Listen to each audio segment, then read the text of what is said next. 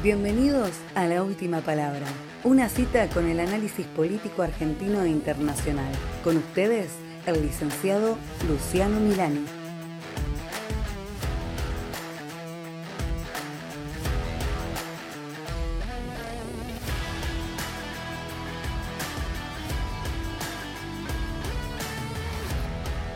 Bienvenidos al sexto episodio de Última Palabra.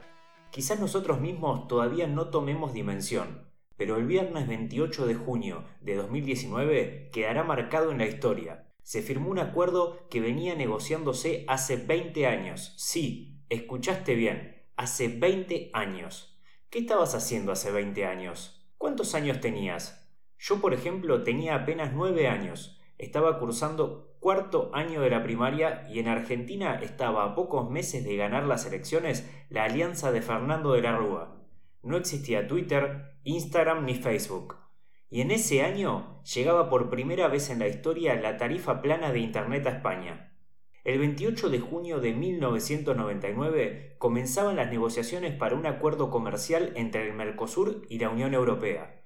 Luego de algunos años de enfriamiento, en 2016 se reactivó el intento de llegar a un pacto. Exactamente el día que se cumplían 20 años de ese punto de partida, se firmó en Bruselas este acuerdo histórico. ¿Por qué histórico? Es un acuerdo sin precedentes para ambos bloques y uno de los más importantes en la historia a nivel global. Crea un mercado de bienes y servicios de 800 millones de consumidores, casi una cuarta parte del PBI mundial. Promueve el comercio al eliminar los aranceles para el 93% de las exportaciones del Mercosur y otorgar un trato preferencial para casi todo el 7% restante. El acuerdo establece un vínculo político, cultural y económico estratégico y permanente con la Unión Europea. A nivel servicios e inversiones, con acuerdos similares, se multiplicaron por 6 en Sudáfrica en poco menos de 10 años. En México se multiplicó por 3 en poco más de 10 años y en Túnez se multiplicó por 12 en poco más de 15 años, por dar algunos ejemplos. Otro suceso histórico es la concesión sin precedentes de la Unión Europea. El acuerdo consiguió plazos extensos para la entrada en vigor de las mejoras arancelarias, lo que permite continuar el programa de transformación productiva y mejora de la competitividad del Mercosur. En contrapartida, la desgrabación arancelaria de la Unión Europea será en plazos sustantivamente menores. Más del 85% de las importaciones provienen del Mercosur tendrán una eliminación de aranceles en forma inmediata. Si nos metemos en las redes sociales, el debate ya comenzó. La grita se metió incluso en el acuerdo entre el Mercosur y la Unión Europea. Hay comentarios como esto favorece a las empresas europeas, en la que trabajan europeos. Las empresas argentinas van a despedir a argentinos. Creo que de una vez por todas tenemos que comprender que cualquier político que nos diga que volveremos a salir a flote con consumo interno nos está mintiendo. Que eso puede haber funcionado en un pasado, pero hoy el mundo cambió. Hoy si no estás integrado al mundo no existís, no podés progresar económicamente como país. Sin dudas, ningún acuerdo por el mero hecho de firmarse nos va a llevar a ser de primer mundo, pero creo sinceramente que nos acerca más que un tratado sin desmerecer con Angola o siendo aliados de Cuba, Venezuela.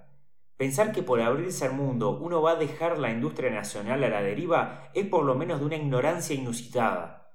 Como ya tratamos en episodios anteriores, en la guerra comercial entre Estados Unidos y China, y vimos que Estados Unidos busca cerrar un poco su frontera, o sea, una economía abierta busca cerrar una de las 100 ventanas que tiene en la casa.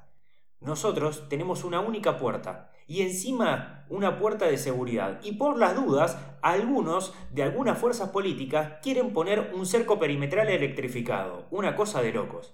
A ver, Incluso presidentes como Evo Morales en Twitter está celebrando el acuerdo con la Unión Europea. Puso en Twitter Evo Morales, saludamos el acuerdo comercial alcanzado por la Unión Europea y el Mercado Común del Sur, organismo que tiene a Bolivia como miembro en proceso de adhesión.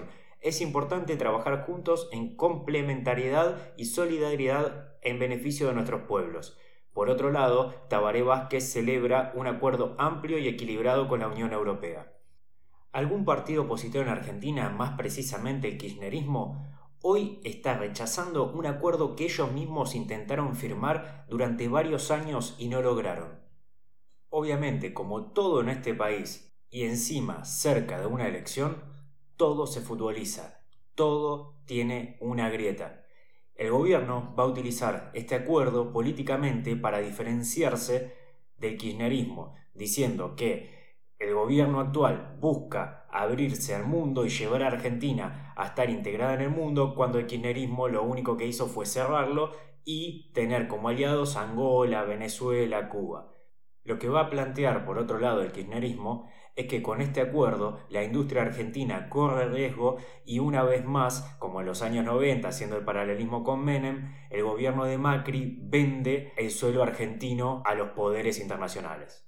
Entre medio de tanta salida mediática, de tantos hashtags, de tanto tweet, de tanta cosa cerca de las elecciones, hay que recordar que demorará más o menos dos años que los parlamentos europeos y de Mercosur aprueben este convenio. Sé que puedo estar fallando a sus expectativas, pero en este episodio no me van a escuchar decir qué va a pasar o en qué se puede beneficiar o perjudicar el ciudadano común. ¿Por qué? Porque no quiero mentirles. Y el que les diga que sabe qué va a pasar hoy, simplemente les está mintiendo. Lo que se firmó fue un acta acuerdo para luego seguir hablando los términos y la letra chica, que en general, como todos saben, son los reglones que terminan definiendo lo realmente importante en un acuerdo.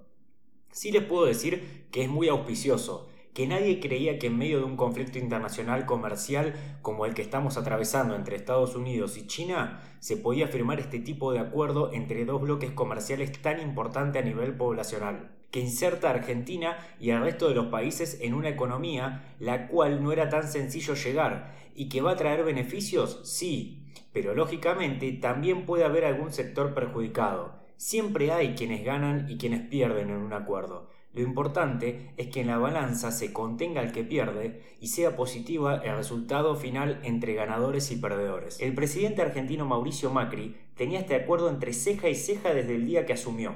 Su discurso siempre fue intentar abrir a Argentina al mundo. Y qué mejor que cerrar un acuerdo que hace 20 años se intenta y se fracasa. Su voluntad política y habilidad negociadora fueron claves. Diferentes colegas, tanto nacionales como internacionales, coinciden que este acuerdo no se podía haber llevado a cabo sin la relación de Mauricio Macri con el resto de los presidentes, ya que Bolsonaro había dejado el tema en stand-by y le dio la posibilidad a Argentina de tomar las riendas del asunto y arrastrar así a Brasil. Por otro lado, en Europa existía una división entre dos grandes grupos, uno pro acuerdo, liderado por España, y otro contra el acuerdo, liderado por Francia. Es de público conocimiento que la relación entre Bolsonaro y Macron no es buena, pero sí ambos tienen una excelente relación con el presidente argentino, quien los reunió en una sala aparte, haciendo una mesa tripartita y donde habrían limado asperezas en medio del G20 en Japón. Y llamada de por medio a sus cancilleres en Bruselas, se firmó el tratado que quedará en la historia. Párrafo aparte para Jorge Forí, canciller argentino, quien escucharán en un audio emocionado contándole al presidente que se cerró el acuerdo. También para Dante Sica, especialistas los dos en este tema y piezas claves para este acuerdo. Y ustedes dirán, sí, pero estas son las mismas personas que erraron en esto o en aquello.